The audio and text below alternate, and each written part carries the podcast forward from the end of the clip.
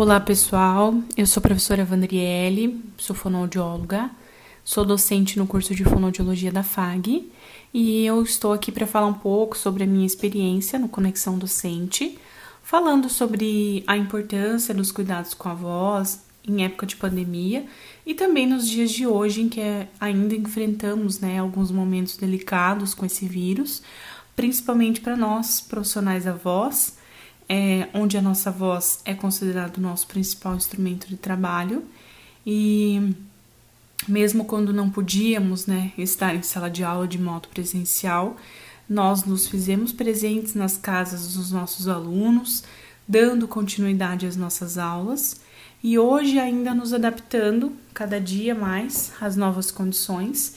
E uma delas é com o uso da máscara, né? Que acaba influenciando na nossa produção e projeção vocal. Então essas reflexões sobre a importância da voz, elas foram realizadas em 2020 no Conexão Docente, com a participação dos professores da FAG. E foi uma experiência para mim maravilhosa de poder compartilhar conhecimento sobre algo que faz parte do nosso cotidiano, mas que infelizmente na maioria das vezes não tem recebido a atenção que merece, né? Bom, então na ocasião nós falamos um pouco dessas mudanças nas estratégias de trabalho diante desse contexto da pandemia que tirou o professor de um cenário habitual para algo novo, de uma hora para outra, sem que nós estivéssemos preparados para essas mudanças. Então, o professor ele precisou se modificar, modificar é, em relação às suas estratégias de ensino, já que ele não tinha em mãos todos os recursos, né? Vamos dizer assim, que a sala de aula nos proporciona, que é a presença física, o olhar atento do professor para o aluno, as entonações que o professor fazia sem a interferência de uma conexão, às vezes de baixa qualidade ou de equipamentos inadequados, né, por parte do professor ou do aluno. Então, na época, com essas aulas síncronas e também assíncronas, né, o professor enfrentava, além dessas limitações na forma de trabalhar, ele também lidava com as adaptações ergonômicas e posturais que por diversas vezes impactavam ali no fim de uma jornada de trabalho, com dores na região cervical, com o cansaço vocal, juntamente com a sobrecarga psicológica, né, que a situação de pandemia em si já nos trazia.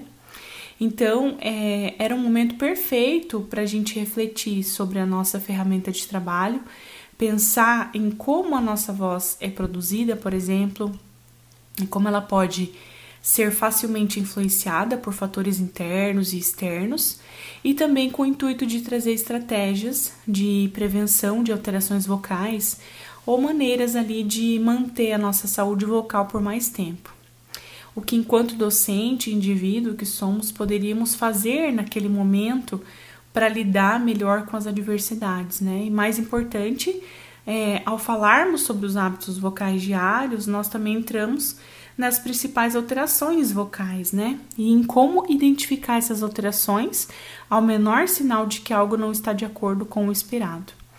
Então, a gente se fazia essa pergunta: como eu sei que eu tenho um problema com a minha voz? Quando eu preciso procurar ajuda de um profissional, né? Então, na época nós comentamos um pouco sobre essa questão de do professor é, perder a voz ou a potência vocal no final de um dia de trabalho. Então, a voz vai ficando fraca ou vai perdendo a sua potência no final de um dia de uma jornada, né? Ou quando sente que a sua voz fica mais rouca ali no final, mais pro fim da semana, na quinta, sexta-feira, e aí, sábado e domingo, o professor repousa é, a sua voz e aí na, durante a semana a voz está boa novamente. E aí vira um ciclo, círculo vicioso, né? Quando o volume da voz diminui, também gerando um esforço maior para conseguir falar um pouco mais alto, e ainda alguns hábitos como é, o pigarro constante, a tosse seca, uma sensação ali de bolo na garganta, uma garganta muito seca, né? O cansaço ao falar.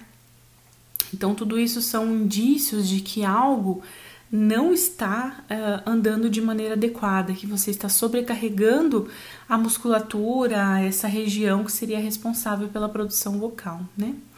E o que, que a gente poderia fazer para melhorar o nosso desempenho e evitar problemas futuros, né? Bom, primeiro a gente conversou um pouquinho sobre essa região da laringe, sobre ela não ser um órgão específico para a fonação, né? Então, a nossa região da laringe, primeiramente, ela é responsável pela respiração. Então, é, o primeiro, é a primeira função dela. E a segunda, que seria a alimentação, mas a gente fala como uma proteção das nossas vias aéreas inferiores. Então, quando eu estou me alimentando, eu preciso realizar um fechamento dessas pregas vocais para que esse alimento não vá até os meus pulmões e não me prejudique. Né? E a terceira função seria a fonação. Então, como nós, seres humanos, não temos um órgão específico para essa função, a gente pega emprestado então esse órgão que é responsável pela respiração e proteção das vias aéreas para realizar a fonação. E ela trabalha nessa laringe de forma coordenada, com diversas estruturas, como os músculos, os ligamentos, os nervos, né? E como qualquer músculo do nosso corpo, por exemplo, que precisa se aquecer, alongar, antes de trabalhar com maior intensidade para evitar lesões, a nossa laringe também precisa desse aquecimento e desaquecimento vocal. Então, quando a gente vai fazer uma academia, a gente se alonga. Quando vai fazer uma corrida, uma caminhada, a gente se alonga. Para quê? Para evitar que você tenha uma lesão. Para você aquecer essa musculatura e não prejudicar. Então, por que, que nós, como docentes, como professores, não fazemos esse trabalho de aquecer a voz e desaquecer, né? Por que, que nós não olhamos para a nossa voz como nosso instrumento de trabalho? Então, nós comentamos sobre alguns hábitos de higiene vocal que são é, na maioria das vezes, de conhecimento geral, né? Mas é, a gente não coloca em prática, né, algumas dessas dicas, dessas orientações, a gente acaba esquecendo no dia a dia, né? Que é a hidratação constante durante o período de aula, né? Tomar aqueles golinhos de água a cada 5, 10 minutos, evitar a exposição ao ar-condicionado enquanto estiver falando, até mesmo o ventilador ligado, né? é, ter cuidado com a alimentação antes de utilizar a voz por longos períodos, porque uma alimentação muito pesada, muito condimentada, né, é, com, com líquidos é, gaseificados, eles podem interferir na movimentação do diafragma e dificultar a produção vocal. Além de gastar bastante energia para fazer a digestão desse alimento, nosso corpo gasta, né? E ele acaba deixando a nossa fonação em segundo plano e principalmente em evitar essa competição vocal com ruído, que é quando estamos em sala de aula, os alunos estão conversando, discutindo sobre algum assunto e o professor fica falando mais alto para acabar chamando atenção, né? E agora nós voltamos nesse contexto das aulas presenciais, estamos retornando né, aos poucos em alguns locais, enfim, e, e a gente está retornando com o uso da máscara, né? Então, para o aluno que fica sentado ouvindo o professor, é, a gente acredita que para eles é mais tranquilo, né? Essa utilização, mas para o professor que precisa de uma boa respiração para uma produção e projeção vocal, está sendo dificultoso, né? Por essa questão de acabar sobrecarregando a voz, esforçando mais para que essa voz tenha uma projeção maior. Então, o que a gente precisa na realidade é melhorar essa respiração, ter um maior suporte respiratório, melhorar a expressão corporal, né, que ajuda muito a expressar aquilo que, que o professor gostaria de dizer. E, e a expressão facial, muitas vezes, né, para que a gente não, não prejudique essa voz, não esforce mais além daquilo que ela pode ir, né. Bom, foi é, uma conversa, uma troca de experiência muito gostosa é, que ao meu ver flui muito bem, que contou com a participação então dos professores, é uma participação ativa, aliás, em relação às experiências próprias, né? E que possivelmente ajudou a muitos a refletir e a analisar sobre a prática profissional. É, então, acredito que seria isso.